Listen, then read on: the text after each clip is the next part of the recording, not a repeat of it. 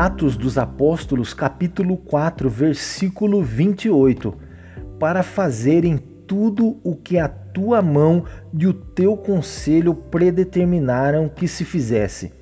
Judeus e gentios se levantaram contra o Messias de Deus, Jesus, e o fizeram ser crucificado.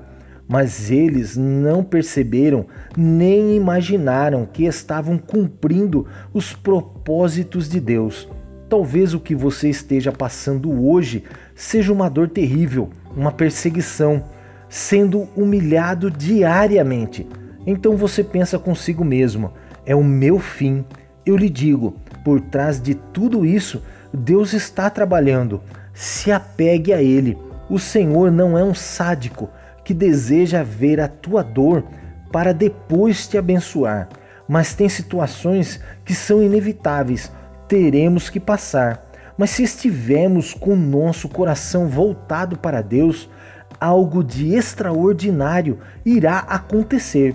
Os propósitos de Deus para você podem passar pela prova do tempo, da humilhação, mas se cumprirão no momento certo e você cantará o hino da vitória.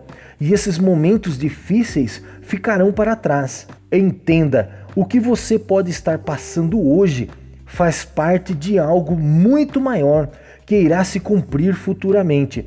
Como os irmãos de José, que o venderam como escravo no Egito eles queriam praticar o mal contra seu próprio irmão, mas Deus transformou a maldição em bênção, não só na vida de José, mas na vida de todo o povo de Israel.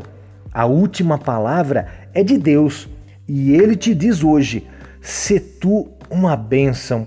Receba esta palavra em nome de Jesus e que Deus te abençoe muito.